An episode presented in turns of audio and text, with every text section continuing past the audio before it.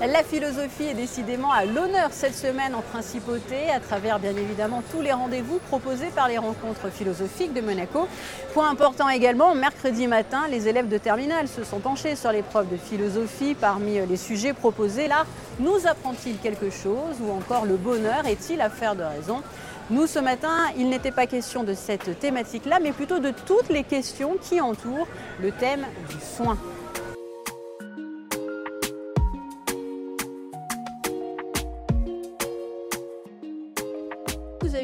Sommes euh, écoutés. Il y a un public qui est de plus en plus dense euh, depuis mardi. Et je le remercie aussi, euh, puisque d'ici quelques instants, après nous avoir écoutés, eh bien, vous pourrez poser vos questions et intervenir également en vous saisissant bien sûr de ce petit micro. Alors écoutez, on va commencer. Toute première question, je voudrais déjà avoir votre ressenti, votre éclairage sur le sujet. Le thème, c'est le soin. Qu'est-ce qui, selon vous, se cache derrière, derrière ce terme Beaucoup de choses, j'imagine. Est-ce qu'il est peut-être est-ce qu'on peut avoir peut-être un éclairage sur, euh, sur l'aspect suivant? C'est vrai qu'on a tendance souvent à penser soin du corps, mais là, en, pleine semaine philo, je, pense qu'il est clair qu'il faut aussi parler du, du soin de l'âme. Je ne sais pas, ça va dépendre un peu des, réponses des uns et des autres, mais en ce qui me concerne, je suis psychanalyste. Euh, il s'agit, j'entends le soin plus dans les termes de ce que vous appelez le soin de l'âme, ou ce qu'on appelle la santé mentale parfois. Bah, le, soin, c'est quand même un terme qui est très large et qui commence euh, dès la naissance, en fait. Hein. Le premier soin euh, dont on bénéficie, dans le meilleur des cas, c'est le, soin maternel. Et l'une des questions qui se posent aujourd'hui, c'est de savoir jusqu'à quel point il y a une forme de prolongement entre les différentes formes de soins. Et aussi, euh, c'est la question des objets de soins, puisque certains parlent aussi d'un soin au sens écologique. Donc, c'est l'extension du terme qui est en débat. Et puis, euh, toutes les questions qui s'y articulent, c'est-à-dire est-ce que certains d'entre nous seraient naturellement plus doués pour le soin ou est-ce que c'est aussi une technique, un apprentissage?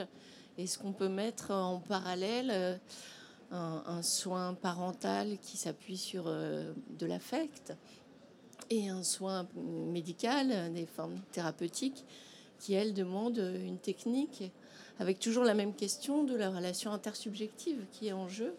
Et de la manière dont elle est habitée ou, désertée par celui qui euh, fait les gestes de soin. Euh, moi, j'espère surtout que le soin ne se cache pas, euh, puisque c'était votre question. Et précisément, il pourrait avoir tendance à se cacher parce que la question de la santé mentale qui a été évoquée fait encore souvent l'objet d'un tabou et donc souvent, on n'en parle pas, c'est quelque chose qui est euh, stigmatisé. Et donc j'aimerais bien que surtout que ça ne soit pas caché, puisque c'est extrêmement fréquent, que ça touche la plupart des familles. Et donc euh, ces troubles, quels qu'ils soient, euh, concernent la plupart des personnes et doivent être sur la place publique comme nous le sommes aujourd'hui. Pour ma part, devant une question aussi large, j'aurais tendance en premier, lieu à, me demander quelles doivent être les, limites des, médecins dans le, champ du soin. C'est un sujet qui est tellement vaste que les médecins pourraient avoir tendance à s'arroger le, pouvoir, le droit, le rôle, euh, peut-être d'aller dans des champs qui ne sont pas vraiment euh, les leurs et d'aller peut-être un peu, un petit peu trop loin. Euh, donc c'est une réflexion, je pense qu'il faut, en tant que médecin, mener. Euh, quelles sont nos limites dans le champ du soin et quel est notre rôle précis dans ce champ-là? Vous disiez tout à l'heure que euh, la santé mentale était encore entourée de, tabous. Comment on peut l'expliquer ça? C'est parce que justement, on ne, communique encore toujours pas assez, même en 2023, là-dessus? Je, pense qu'il y avait énormément de, facteurs déterminants de cet état de fait. Ça change peut-être un petit peu, mais pour, le rappeler euh, dans les grandes lignes, les, troubles psychiatriques euh, sont très fréquents. La schizophrénie, c'est 1%, de la population générale. La dépression, c'est 20% sur vie entière, c'est-à-dire que c'est une personne sur cinq qui, au cours de sa vie, fera un épisode dépressif caractérisé, c'est-à-dire nécessitant des soins, pas forcément des médicaments, hein, mais, des soins. Donc ça concerne à peu près toutes les familles.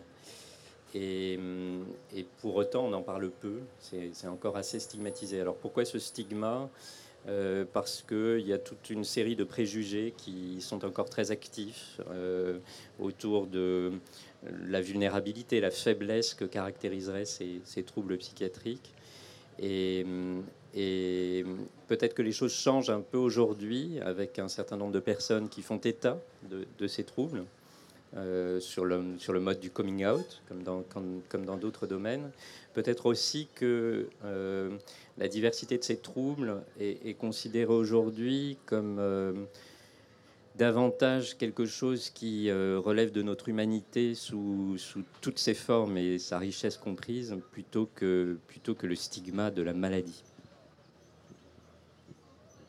Vous voulez réagir Oui, juste, je pense qu'il y, a de fait là une vraie question. Euh, pourquoi est-ce qu'on fait état d'une maladie organique et moins d'une maladie psychique ou d'un trouble psychique?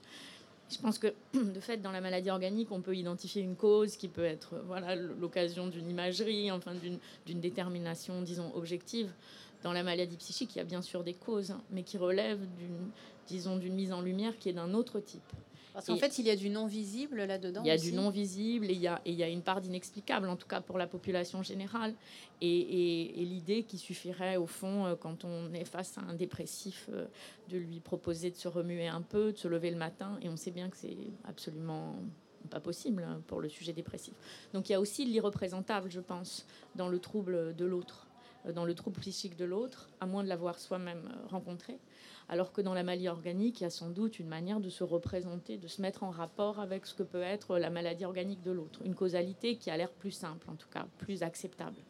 Et notamment en termes de volonté, je pense qu'il faut faire entendre que le trouble de l'âme, comme vous avez dit, euh, il est voilà, il est, il est absolument, il peut être absolument massif et empêcher complètement la volonté, l'action de la volonté du sujet. Donc il ne s'agit pas comment dire, de, culpabiliser le sujet, euh, face à ce qui serait non visible ou non explicable. Qu'est-ce que la, philosophie euh, peut apporter justement dans, le soin, dans le soin de l'âme? Beaucoup de choses, j'imagine.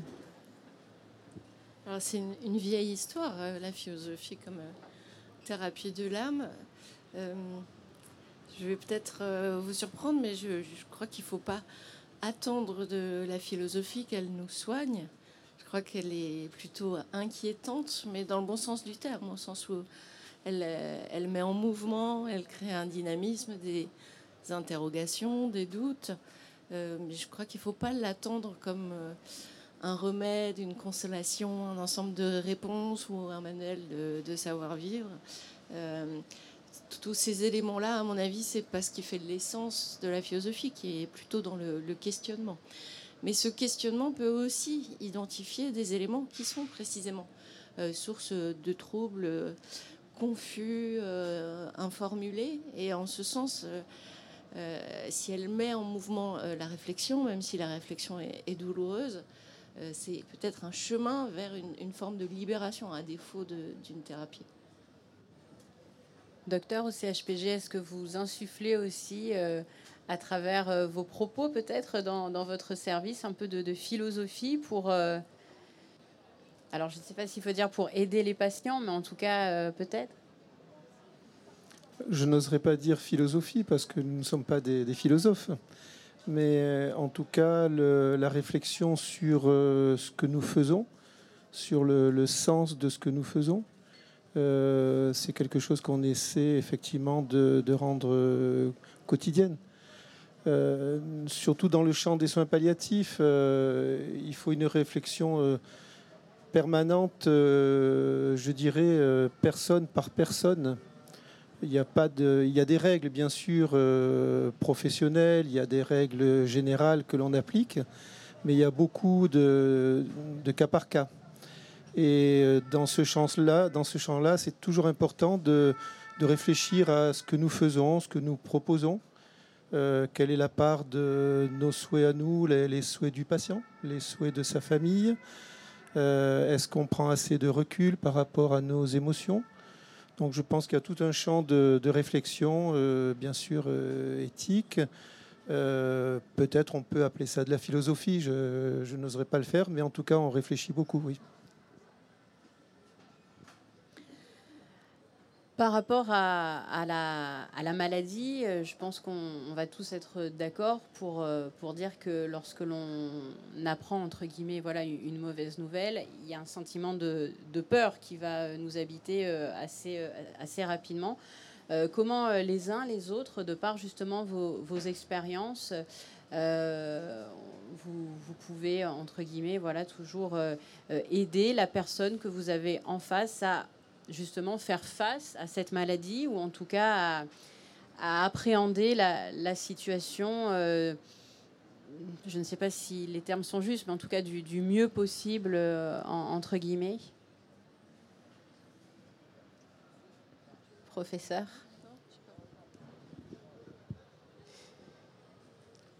La difficulté, euh, c'est que c'est pas seulement que ça fait peur, c'est que c'est toujours une injustice, euh, la maladie. Euh, et de fait, c'est une injustice. Il y a toujours quelque chose de scandaleux à être malade. Nous ne devrions pas être malades. Et, je crois qu'il faut reconnaître cette injustice et, ce scandale et, accepter ce premier mouvement qui, au-delà de la peur, je crois, est, celui du, du sentiment d'injustice. Ensuite, moi, dans mon exercice, celui de psychiatre, la particularité, c'est que ces maladies altèrent la façon dont pense la personne. Donc, ça n'est pas apprendre que l'on a euh, une tumeur qui se développe à l'intérieur des poumons ou, euh, ou dans le foie. C'est avoir sa propre pensée qui change en même temps que la maladie. Et donc, c'est un rapport à la maladie qui change en même temps que la pensée change du fait de la maladie. Et, évidemment, le, rapport est beaucoup plus complexe que dans euh, la découverte d'une maladie autre, euh, une tumeur par exemple, pour quelqu'un qui, souffre, qui souffre d'un cancer.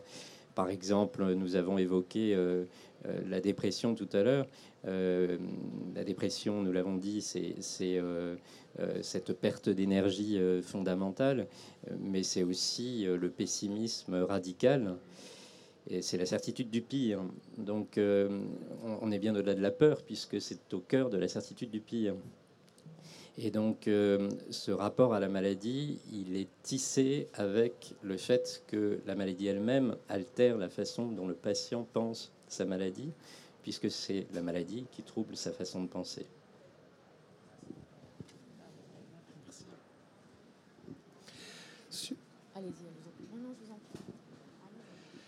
Sur la question de, la peur, je, reviens un petit peu à, ma première remarque lors de la première question. On a tendance à penser que le médecin, le soignant euh, doivent rassurer la personne qui nécessairement a peur. Euh, ce terme de rassurer me gêne toujours en fait, parce que je pense qu'on ne peut pas rassurer en réalité. Euh, il y a des choses qui sont parfois trop, trop énormes, trop importantes. Euh, et, est-ce que c'est vraiment dans notre rôle, là encore, de, rassurer? Est-ce que on se donne pas euh, un rôle qui n'est pas, euh, qui outrepasse nos, possibilités, notre, notre fonction? Donc, je pense qu'on peut accompagner quelqu'un dans, dans, sa souffrance, dans, dans, tout ce que, que, peut générer une maladie. On peut l'aider au mieux à travers notre profession et ce qu'on peut lui apporter en termes de soins. Euh, maintenant, euh, gérer sa peur, le rassurer, ça me semble euh, excessif et prétentieux, pour dire vrai. Oui, simplement pour faire écho à ce qui vient d'être dit concernant les, troubles de l'âme, et peut-être du point de vue de, ce qu'on fait en analyse, on n'est pas, on n'a pas forcément à faire, on n'a pas posé de diagnostic, on ne fait pas de pronostic. Il y a aussi et c'est un peu différent bien sûr en psychiatrie, et c'est bien compréhensible, mais au fond, euh, dans les troubles de l'âme, euh, ça peut orienter celui qui écoute de savoir, hein, euh, d'avoir pu se faire une idée, on pourrait dire diagnostic, mais on ne pose pas un diagnostic, en tout cas de cette manière-là, de la même manière qu'on pose un diagnostic pneumologique. Quoi c'est toute une série de facteurs, d'inférences. Encore une fois, on n'a pas, pas accès au même. Je sais pas, on ne fait pas appel à l'imagerie pour, pour faire le diagnostic d'une schizophrénie. Et, et, et, ça peut aider, je pense, le, sans doute le, celui qui écoute, celui qui traite, et d'une certaine manière, dans certains cas, guider celui qui vit l'état euh, dans une certaine mesure. Mais au fond, dans les troubles de l'âme, en tout cas ceux qui sont écoutés, euh, par exemple, en analyse, la question du diagnostic et du pronostic, elle est relativement suspendue. Ce qui compte, c'est plutôt euh, de laisser parler celui qui souffre et de lui permettre, au fond, euh, de dire un certain nombre de choses et de se, et de se positionner, de se transformer depuis ce qu'il entend lui-même, il ou elle entend lui-même de ce qui lui arrive. Ce que vous avez appelé à l'instant euh, ce qui l'affecte. Parce qu'au fond, c'est ça la véritable question. Bon, alors, il y a des états qui nécessitent des prises voilà, médicaments et on, pas exactement de ça dont je parle, mais au fond, le spectre, si j'ose dire, des troubles de l'âme est très vaste. Il n'y a pas que des troubles schizophréniques ou voilà, de, de, de décompensation massive qui appellent des prises médicamenteuses. Et dans bien des cas, en fait, être à l'écoute, et je pense que ça vaut aussi, y compris pour la maladie organique, écouter celui euh, dont euh, la raison et ou la manière de penser est, profondément affectée pour des raisons que nous, on peut ou pas déterminer en termes diagnostiques. Euh, c'est c'est par ce processus-là que quelque chose peut arriver, à mon sens, à celui qui souffre, parce que c'est ça dont il s'agit. Oui, peut-être se méfier aussi de, dans les termes que nous utilisons, rassurer. Alors, euh, d'ailleurs, notre aphorisme en, psychiatrie, classiquement, est de dire qu'on rassure pas un anxieux, pour dire que c'est euh, c'est un peu le tonneau des Danaïdes, on n'y arrivera jamais, et en fait, on renforce même euh, l'anxiété ce faisant. Mais, surtout dans ces mots rassurés vient très vite ceux de contrôler, de gérer les choses, d'être sous contrôle. Et, on serait en quelque sorte des, managers, des, personnes en gestion de euh, la santé de la personne. Et évidemment, ce n'est pas du tout l'attitude d'un soignant. Et évidemment, je préfère de loin euh, celle de l'écoute qui, n'est pas celle de rassurer, gérer, contrôler, euh, qui est beaucoup plus ouverte et qui laisse beaucoup plus de place à, la parole euh, du patient.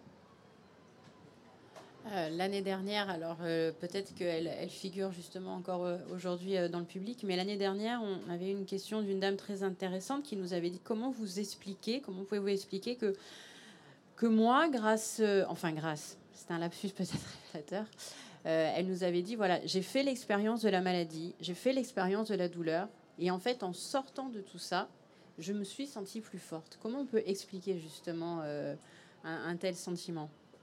Est-ce qu'il s'explique Il y a un philosophe qui s'appelle Nietzsche qui dit ce qui ne tue pas rend plus fort. Hum. Et Vous nous avez éclairé. Non, mais sans doute, euh, il en savait quelque chose de la douleur de l'âme. Mais sans doute, en tout cas pour ce qui concerne les douleurs de l'âme, justement, sans doute d'avoir surmonté un deuil, par exemple, pour un sujet, y compris qui s'est senti euh, euh, vraiment, euh, comment dire, complètement abattu par la perte d'un être cher, par exemple, ou, ou une rupture amoureuse. après un temps de, de, douleur qui peut être extrême, le fait d'avoir pu surmonter cette douleur, cette perte, ce deuil, ça produit un effet de, je sais pas comment dire, d'afflux de, possibilités, de, surmontement, enfin de, sentiments, euh, sans que ce soit de l'ordre d'un triomphe, mais en fait de sentiments de restauration de soi, dans des termes qui sont légèrement différents, mais qui peuvent rouvrir des horizons. J'entends très bien que quelqu'un qui a surmonté des douleurs, notamment psychiques, mais sans doute aussi physiques, et y compris euh, par-delà l'épreuve et l'expérience que ça implique, et les transformations du corps ou de l'âme que ça implique, se sentent d'une certaine manière, si pas du tout restaurés dans son état antérieur, mais renouvelés et déplacés ailleurs. Donc euh, moi, je l'entends très bien, ça.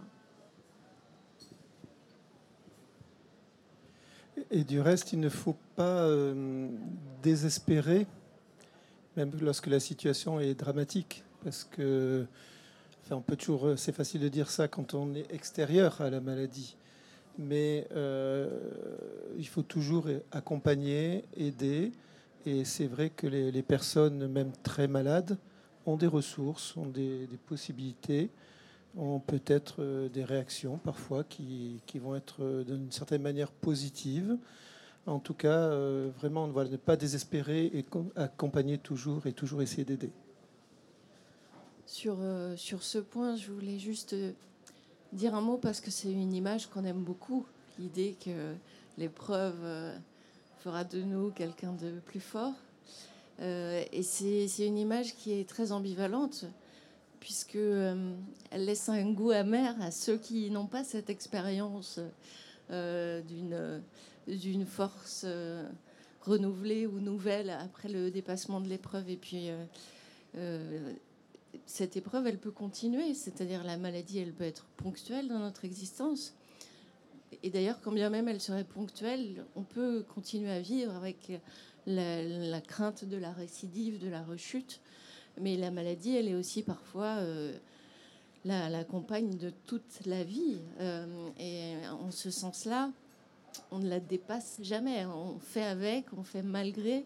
Euh, donc, moi, je suis toujours très euh, réticente à l'usage qui est fait souvent de, cette citation de Nietzsche, parce que finalement, il y aurait un bon côté de la maladie. Ben, parf- parfois, euh, non. Parfois, c'est aussi quelque chose qui, euh, qui nous rend encore plus vulnérables, encore plus inquiets, et qui, qui restreint notre existence. Donc, évidemment, heureusement qu'il y a différentes manières de sortir momentanément ou durablement de la maladie, mais ça reste quand même une épreuve qui laisse aussi des, des traces, euh, je crois, euh, euh, non pas nécessairement handicapantes, mais qui- marquent le sujet.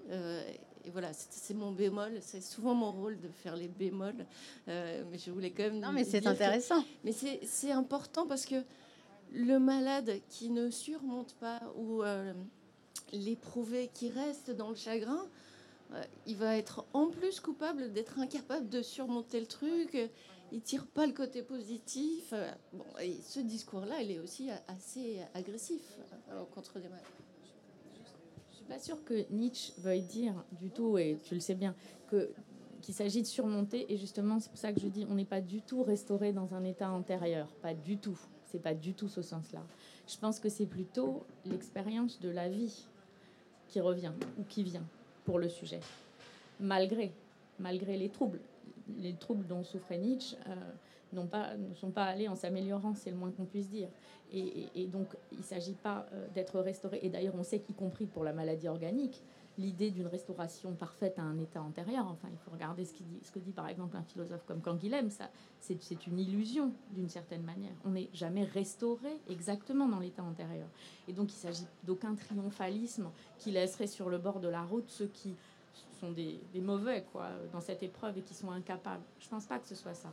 Mais par contre, dans cette phrase de Nietzsche, qui c'est vrai peut être lue de manière ambivalente, l'idée de, de rendre plus fort, c'est plutôt, me semble-t-il, de, faire l'expérience de sa vie. Parce que, y compris dans la maladie, et dans la maladie organique, euh, et dans la difficulté, il y, a des, états, il y a des étapes, il y a des oscillations d'expérience, il me semble.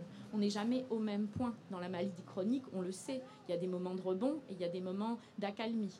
Et je pense que, y compris dans ces entre-deux-là, dans ces intervalles-là, quelque chose de l'expérience du sujet, de la vie du sujet à lui-même, de la, d'une réflexivité ou d'une expérience de la vie, hein, d'intensité en fait. C'est plutôt dans, dans le sens de l'intensité que moi j'entends rendre plus fort.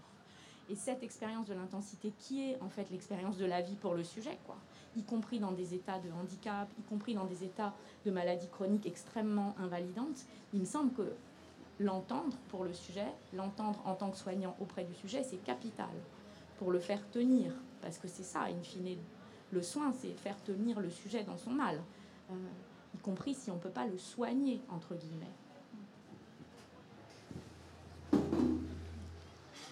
Il y, a, quand même, hein, chez, chez, chez Nietzsche, c'est toujours le, le, problème des forces dionysiaques et, de ce qu'il appelle force. euh, Je suis pas sûr que ce soit que la force de vie. Là. Enfin, il appelle autre chose quand même. Et, je resterai sur le fil du, mode mineur euh, et, du bémol euh, évoqué par Claire Marin tout à l'heure. Parce que pour l'expliciter, ce qui, ce qui peut se passer quant à cette euh, posture philosophique dans le rapport à la maladie, c'est vraiment la double peine. C'est avoir été malade et ne pas avoir su faire de cette expérience quelque chose qui grandit la personne.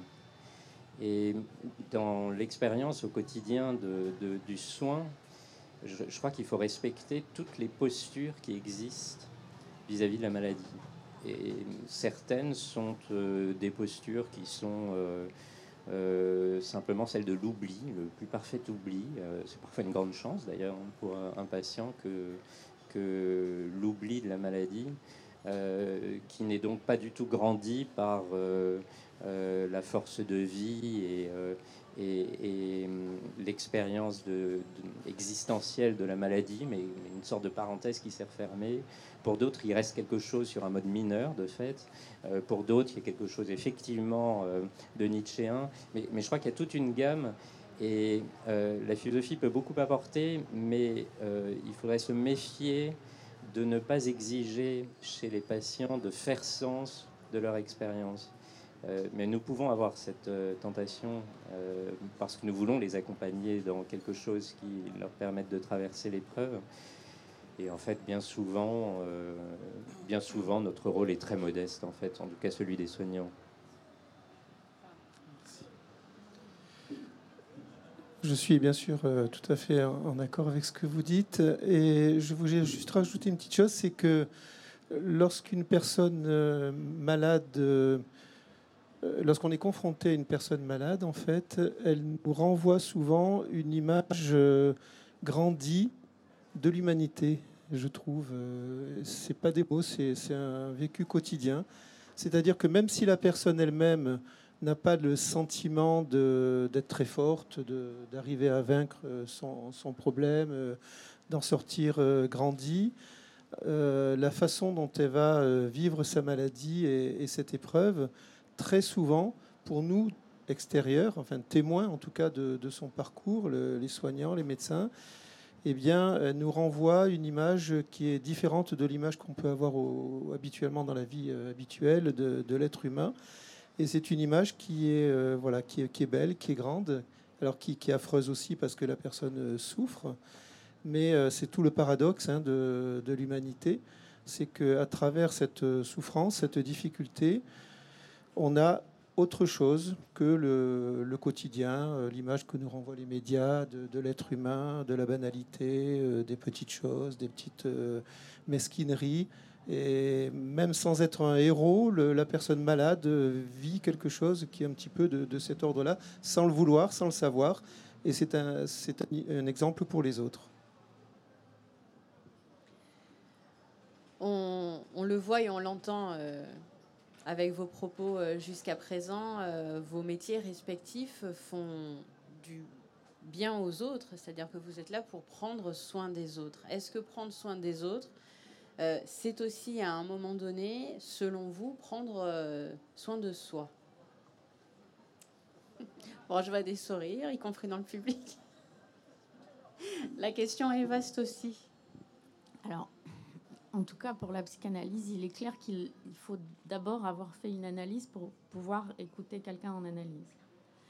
Euh, ne serait-ce que parce qu'il faut pouvoir euh, avoir identifié un certain nombre de choses dans son histoire ou dans sa trajectoire, pour pouvoir, euh, quand on écoute quelqu'un d'autre, rester relativement à distance de ce qui va nous revenir à ce moment-là, ou en tout cas avoir repéré certaines choses pour soi.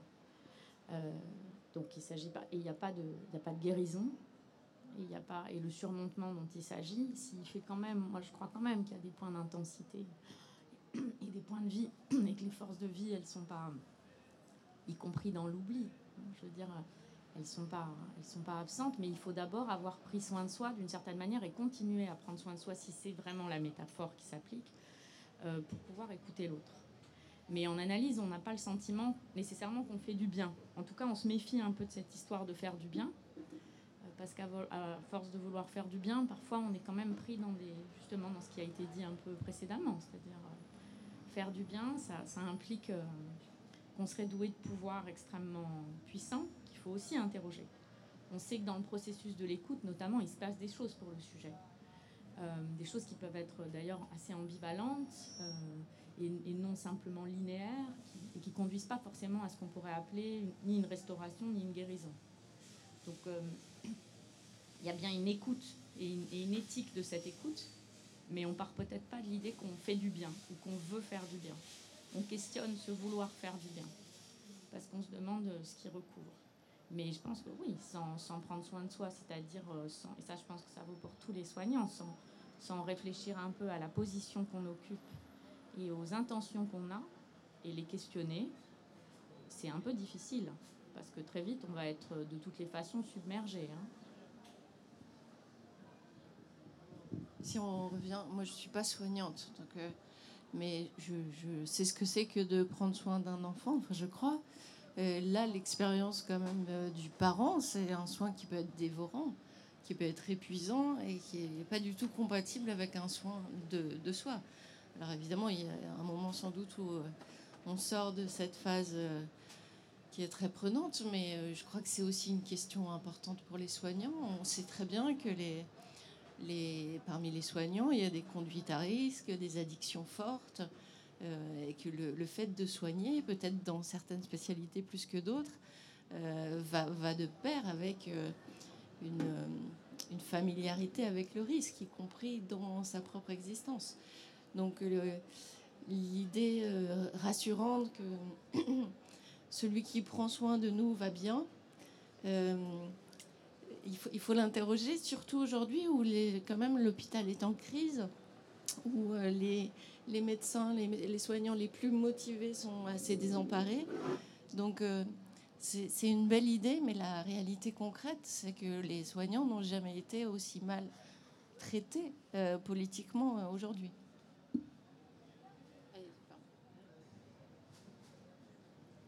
Je, pense que euh, on ne peut pas attendre de tout soignant qu'il ait pris soin de lui, et peut-être même que euh, une forme de déséquilibre dans sa vocation dans le soin euh, participe de la qualité du soin.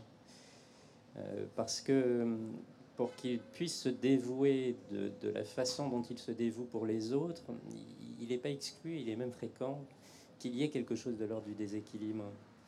Et c'est un peu de l'ordre du sacerdoce, on pourrait dire aussi. C'est pas, pas un métier comme les autres de soigner. Et chacun y met ce qu'il peut y mettre, qu'il engage dans les soins, de façon déraisonnable en fait. En fait, c'est toujours déraisonnable de soigner les autres. Et, heureusement qu'il y a quelque chose de déraisonnable, parce que sinon, si on réfléchissait trop, je pense qu'on commencerait par se protéger et ne pas aller vers ces personnes qui souffrent autant, dans des conditions aussi difficiles, dans des hôpitaux effectivement en souffrance, si on avait euh, autant le loisir de, de se soigner avant de soigner les autres. Donc je ne suis pas si certain que la réflexivité chez les soignants soit absolument nécessaire, parce que avant tout, on veut qu'ils y aillent. Comme d'ailleurs, je ne sais pas, je pourrais le dire de la même façon, on veut d'un militaire qu'il y aille, hein, pas, pas, forcément qu'il soit philosophe euh, au moment où il va au front. Euh, mais c'est un peu la même chose quand on soigne. Par contre, et là je rejoins tout à fait Claire Marin, il y a la question de l'institution autour. Et l'institution autour, euh, elle, elle doit se donner les possibilités euh, de, porter ce déséquilibre, de l'accompagner, de, de, le soigner en fait, euh, pour tempérer ce qui ne va pas, pour lisser ces déséquilibres, pour les harmoniser entre eux, parce qu'une équipe, une équipe, c'est une équipe. moi, dans le pôle dont je m'occupe, il y a 600 soignants. Comment 600 soignants peuvent travailler ensemble? euh, par définition, ils sont très différents les uns des autres et c'est l'institution qui va permettre euh, d'orchestrer, de coordonner euh, toutes ces volontés individuelles. Et donc, pour ça, il faut que l'institution fonctionne. Et là, aujourd'hui, l'institution ne fonctionne pas. Et, ça, effectivement, c'est très grave parce que au moment où les uns se dévouent vers le soin, l'institution ne permet plus de contenir cette vocation et, alors, il n'y a plus de raison à la vocation, et c'est ce qu'on observe, c'est-à-dire un désamour du soin et un désengagement des soignants, un désengagement en fait de l'engagement d'une façon générale. Je suis très, très heureux d'entendre quelqu'un de votre qualité parler encore de, sacerdoce, parce que je crois que l'institution, justement, essaie de gommer cette, cet aspect-là de, l'engagement des, des, soignants avec euh, des normes. Il faut rentrer dans les, dans les clous, il faut rentrer dans les dans les procédures, etc., et euh, être très professionnel. Mais moi, je suis persuadé aussi, comme, comme vous, qu'on ne peut pas être vraiment euh, soignant s'il n'y a pas un engagement euh, humain à la hauteur de, l'enjeu. Et sinon, ça ne vaut pas le coup. Puis ça, je pense que c'est pas une bonne chose. En même temps, il faut aussi euh, mettre des limites à ça. Alors, quand on, pose la question, est-ce qu'il faut prendre soin de soi-même en tant que, soignant? Si on prend soin de, nous-mêmes, ça ne veut pas dire qu'on est bien, hein, déjà à la base, peut-être même le, contraire. Donc, peut-être qu'il faut le faire. Et je dirais, mais vous l'avez évoqué, je crois que euh, c'est important que les soignants euh, prennent soin chacun l'un de l'autre. Il faut, on prend soin de nos patients, mais dans une équipe, il y a forcément, euh, comme vous disiez, Madame, des, souffrances, des difficultés. On ne peut pas être neutre, on est touché, il y a des émotions fortes. Et je crois qu'une équipe de soins doit prendre soin d'elle-même et de chacun de ces, euh, des personnes qui, qui la composent. Ça me paraît quelque chose d'essentiel. Et là, alors, il faudrait euh, insuffler peut-être encore davantage de bienveillance ou de, cohésion au sein, euh, au sein des équipes, par exemple, parmi les solutions? Je, réponds ce que vous me regardez. oui, bien sûr, mais toujours réfléchir. Là encore, c'est la question de la pensée vers, sur, ce que l'on fait. il ne faut pas non plus qu'on se transforme en une secte que le, chef de service soit un gourou, euh, que voilà, il faut pas aller non plus vers des dérives comme ça, euh, même s'il faut une, évidemment une très grande cohérence euh, d'équipe et un soin mutuel.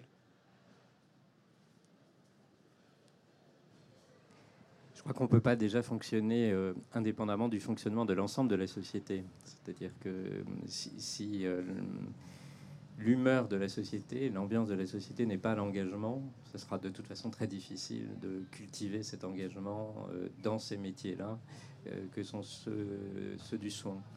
Et, ça, euh, ça, ça dépend pas des soignants que nous sommes si dans l'ensemble de la société, cet esprit de l'engagement est en berne. Maintenant, au sein des institutions, je, bien sûr qu'il faut de la bienveillance, mais la, bienveillance, il faut aussi s'en méfier parce que, euh, euh, comme le dit le docteur Sies, il ne s'agit pas d'être euh, dans un espèce d'œcuménisme ou quelque chose de, l'ordre du gourou qui, qui, emporterait tout le monde avec son, son, bâton de pèlerin. Il, s'agit de se donner les moyens. Enfin, il y a des choses très concrètes. Hein, il faut quand même le dire, si les hôpitaux n'ont pas les moyens qu'ils doivent avoir pour soigner, de toute façon, ils ne pourront pas faire grand-chose. Et puis, il s'agit de donner la possibilité aux soignants d'exprimer leurs différences dans leurs déséquilibres et que l'ensemble de l'institution tienne ces déséquilibres de sorte que euh, bah, finalement euh, l'essentiel, c'est-à-dire les patients, puissent être soignés. C'est-à-dire la vocation, en fait. L'institution est garante de la vocation à l'échelle collective. Il y a la vocation individuelle, mais il y a la vocation de l'institution. Et donc, il, faut vraiment que l'institution ait le temps et, l'esprit de cette vocation à l'échelle de l'institution. Or là, l'institution, euh, elle fait des fichiers Excel, euh, elle rend des tableaux, euh, des tableaux de bord, fait de la gestion, comme tout à l'heure on évoquait, la, gestion de, de, la peur de la maladie. évidemment, ça, ça aide pas beaucoup à accompagner la vocation d'une institution. Bien écoutez, merci pour tous vos propos euh, éclairants. Comme je vois justement que le public s'est même densifié depuis euh, le début, je pense qu'on va un petit peu se tourner euh, vers lui pour justement recueillir vos réactions aux uns et aux autres. Et n'hésitez pas si justement vous avez des, questions, des questions sur le sujet. certes, il y a des maladies du corps et des maladies de l'âme, mais ne pensez-vous que ne pensez-vous pas que la souffrance soit mixte? Et deuxième question pour le professeur Si, excusez-moi, je ne veux pas du tout parler de l'euthanasie, mais est-ce que vous pensez que la loi Leonetti de 2016, effectivement, euh, qui permet une sédation profonde et pas simplement l'arrêt des soins, donc euh, qui abandonne, qui donne le droit d'abandonner euh, l'acharnement thérapeutique, mais qui permet la sédation profonde? Est-ce qu'elle est effectivement utilisée? Est-ce que vous pensez que, ça a amené un... Alors je ne peux pas dire une sérénité, une inquiétude, un mieux pour les familles et pour le malade quand ça a été euh, accepté. Et qui, qui la demande, cette sédation? C'est le malade C'est la famille? Et est-ce que euh, tous les hôpitaux la pratiquent? Bon, c'est tout. Hein. C'est pas du tout un travail sur l'euthanasie, c'est la loi de 2016 qui permet la sédation. On va peut-être en profiter avant que vous répondiez pour rappeler que pour rappeler que nous, vous travaillez au centre hospitalier Princesse Race et du coup, je ne sais pas si cette, euh, si cette loi, est, je pense qu'elle n'est pas appliquée et applicable ah, en principauté. Ah. puisque voilà. Euh, je ne savais pas. loin de moi de voilà, mais c'est vrai qu'il y a le distinguo à faire effectivement euh, entre voilà la France qui a ses, ses, lois et la principauté de Monaco, bien sûr, qui a après sa propre mais, législation. Mais juste, qui, qui, la demande? La famille, le malade, le malade, sûrement la famille. Est-ce que le médecin l'a proposé? Tout alors, merci pour, votre question. Je vais essayer de répondre en quelques mots parce que c'est en soi euh, un sujet évidemment de, de, débat très important et je pense que ce n'est pas le lieu de, le développer complètement. Alors d'abord, euh, effectivement, à Monaco, il n'y a pas de loi spécifique sur la fin de vie. Donc euh, il y a une loi qui concerne le droit des malades à décider euh, de, ce qui est bon pour eux. Mais il n'y a pas de loi spécifique sur la fin de vie. Il y a un code de déontologie médicale, en revanche, qui reprend pas mal des aspects de, la loi française. concernant la souffrance, vous avez tout à fait raison.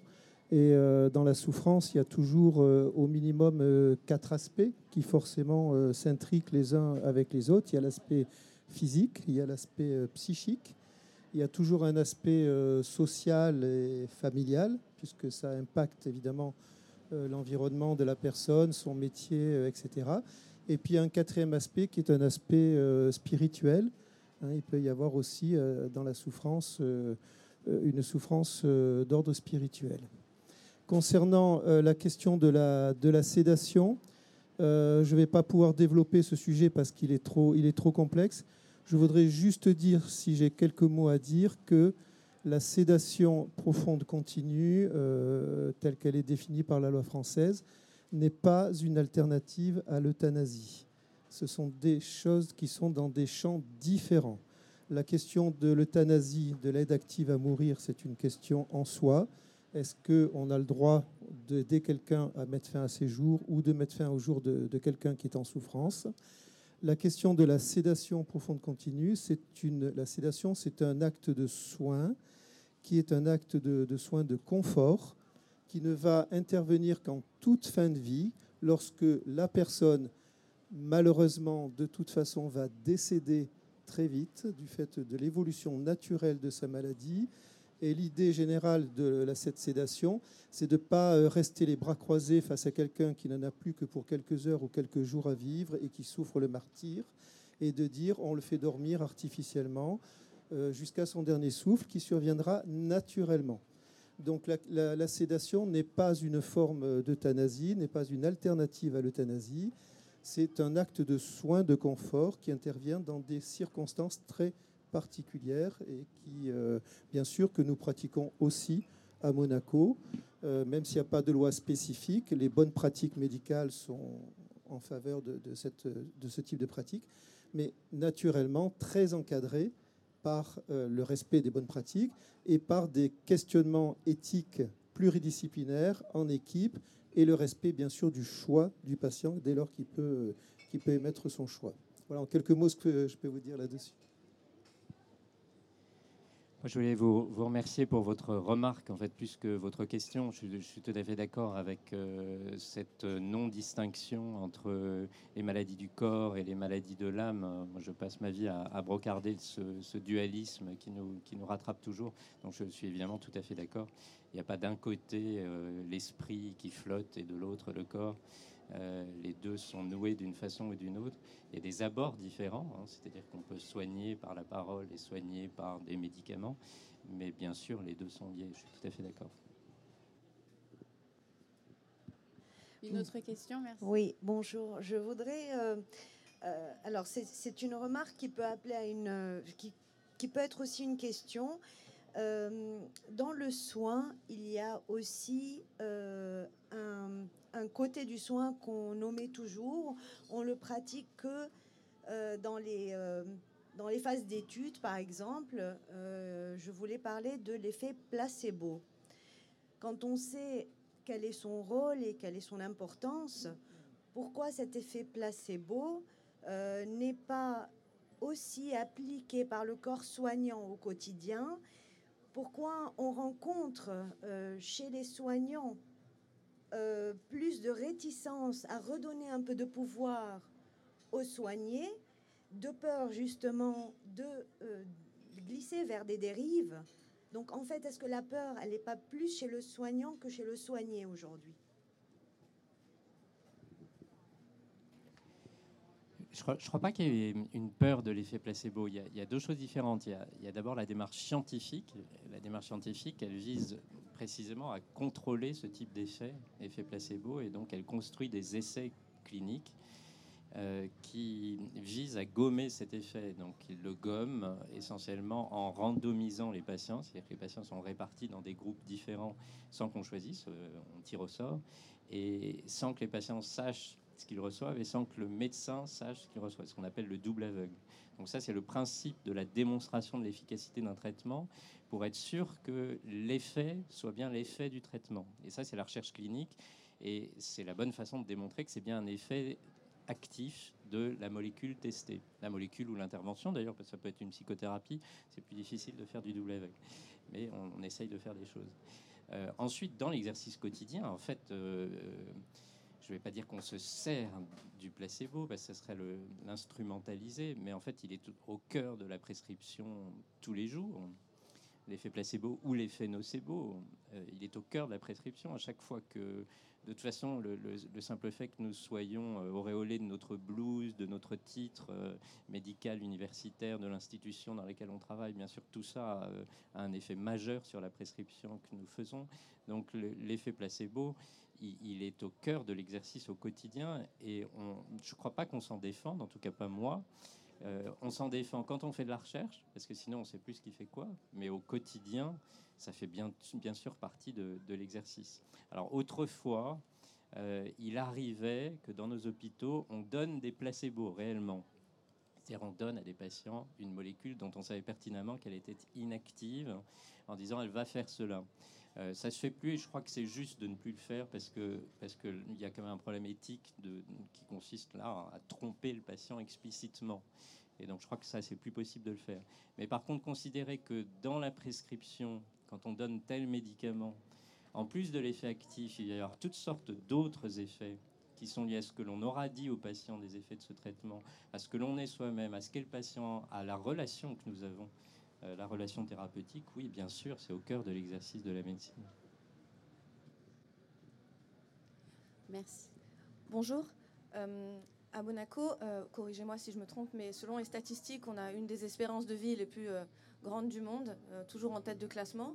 Est-ce que c'est le soleil? Est-ce que c'est la génétique? Est-ce que c'est l'alimentation? Est-ce que c'est la joie de vivre? Je ne sais pas. Donc ma question est la suivante. Est-ce que le bonheur on a parlé des épreuves qui nous rendent plus fortes. Est-ce que le bonheur peut nous rendre plus fortes euh, physiquement? Euh, Et si la réponse est oui, euh, est-ce qu'on peut imaginer justement de, concevoir le soin comme étant un travail qu'on fait en amont? Et, non plus seulement, comme c'est encore beaucoup le cas, un travail qu'on met en place une fois que le mal est déjà installé.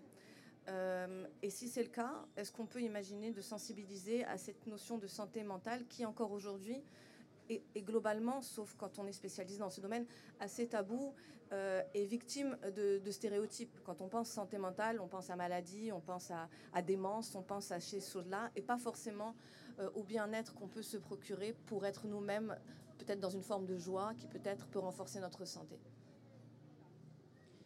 Alors peut-être Claire ou, ou Isabelle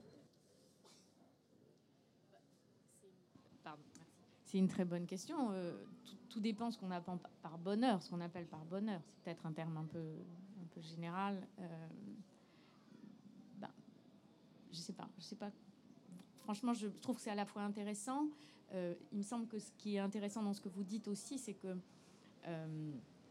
vous, vous dites en amont de ce qui pourrait être un trouble grave, un déséquilibre très grave. Est-ce qu'il n'y a pas des manières de, de, se prémunir de ça? Euh, les thérapies qu'on appelle par la parole, elles interviennent en général quand quelqu'un se sent pas très bien. C'est rare qu'on voit des gens affluer euh, et qui vont très bien. Mais même cette idée d'aller très bien, c'est une idée peut-être qui peut un tout petit peu, si j'ose dire, se déconstruire.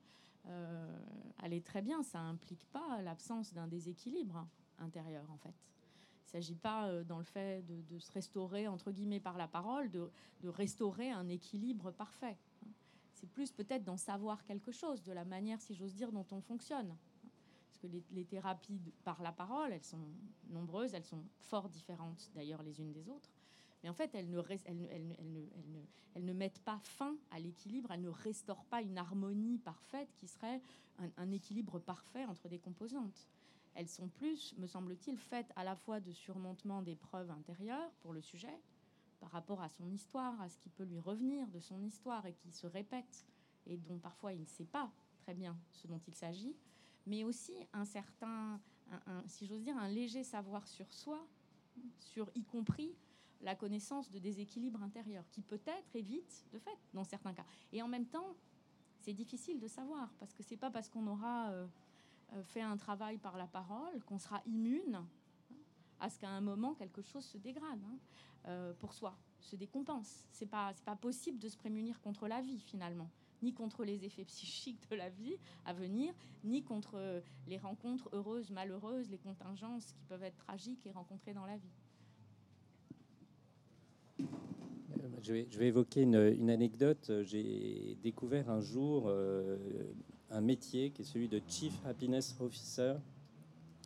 Et c'était chez une patiente euh, qui m'était arrivée profondément mélancolique, euh, c'est-à-dire extrêmement déprimée. C'est vraiment la dépression la plus intense, la plus sévère qui soit. Euh, elle allait très mal. Euh, je ne connaissais pas son métier encore, mais évidemment, je, fais partie des questions que je pose. Et donc, j'apprends qu'elle est Chief Happiness Officer et profondément déprimée. Et, d'ailleurs, elle considérait qu'elle était profondément déprimée parce qu'elle était Chief Happiness Officer. Parce que c'était insupportable, en fait, d'être en charge du bonheur de toute son entreprise. Et l'anecdote, elle est terrible pour elle, hein, parce que c'était vraiment douloureux mais euh, elle fait sens aussi. Hein. Elle, illustre le fait qu'il y a aujourd'hui quand même une forme de dictature du bonheur, euh, une sorte d'obligation au bonheur. Et donc on nomme dans une entreprise un responsable du bonheur des employés. S'ils sont sous-payés, euh, malheureux en amour, mal logés, ou je ne sais, ça changera pas grand-chose qu'il y ait un Chief Happiness Officer. Euh, et pour autant, elle est responsable de leur bonheur et c'est intenable. Donc je ne suis pas sûr que le bonheur soit une piste crédible. Euh, en tout cas, pour le soignant que je suis, je commencerai par euh, essayer de s'attaquer au malheur. Ça, ce serait déjà pas mal. Et en matière de santé, ça c'est sûr que le malheur, c'est pas bon pour la santé. c'est absolument certain. Les événements de vie malheureux, c'est mauvais pour la santé. Par exemple, les événements de vie précoces chez l'enfant malheureux, euh, sont euh, des marqueurs pronostiques négatifs pour toutes les maladies au cours de la vie.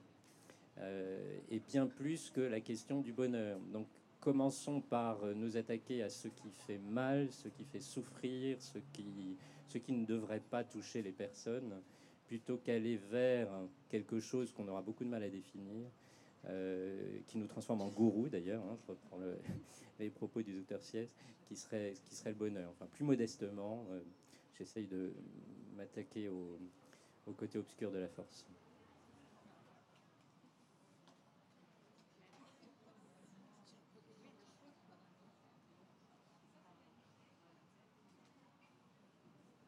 je me permets à cette occasion un, petit message purement, euh, purement médical, parce que c'est vrai que beaucoup de personnes cherchent des, solutions euh, complexes pour rester en bonne santé à travers, par exemple, cette, recherche euh, du bonheur, qui en soi, évidemment, est, louable et, intéressante.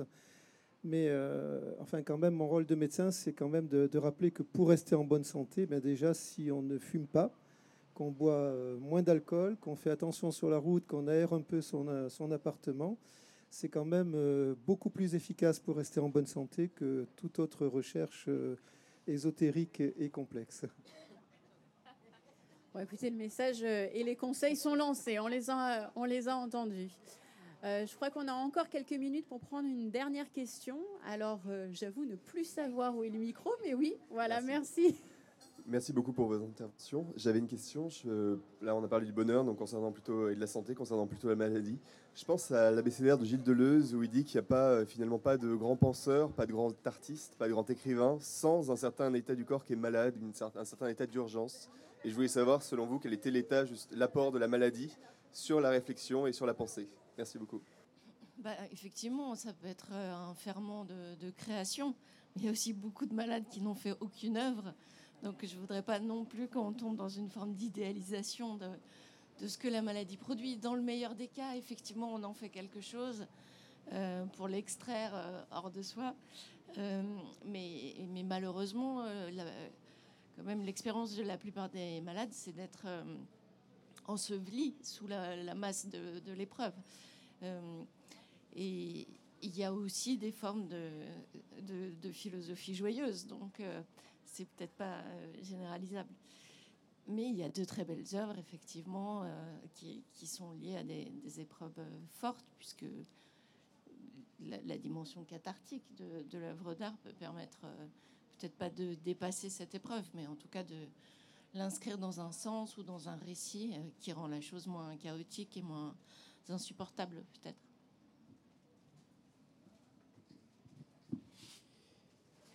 Pour ce qui est des, troubles mentaux, en tout cas, c'est un peu. Euh, ça fait partie des idées reçues qui sont toujours diffusée que celle d'un lien entre folie et créativité. Et donc, il faudrait être fou pour être créatif ou, réciproquement.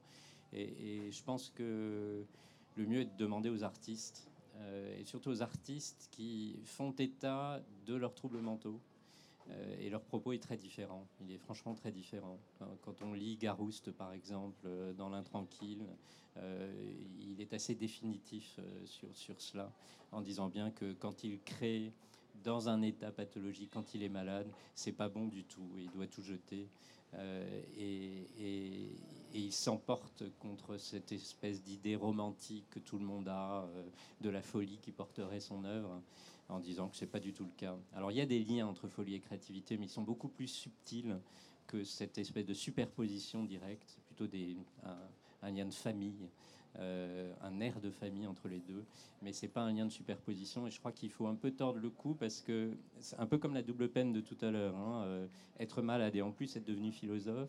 Là, c'est être malade et être artiste. Et donc la double peine, c'est être malade et ne pas être artiste, ce qui est euh, le cas, comme on l'a dit, pour la, majorité des, patients. Donc je, me méfie de cette idée largement reçue et écoutons les artistes qui la contredisent. C'était tout comme hier euh, et avant-hier avec d'autres intervenants. Euh, encore une matinale de qualité. Merci beaucoup. Euh, je rappelle évidemment qu'elle est rediffusée sur Monaco Info et disponible aussi sur le site des rencontres philosophiques de Monaco, philomonaco.com.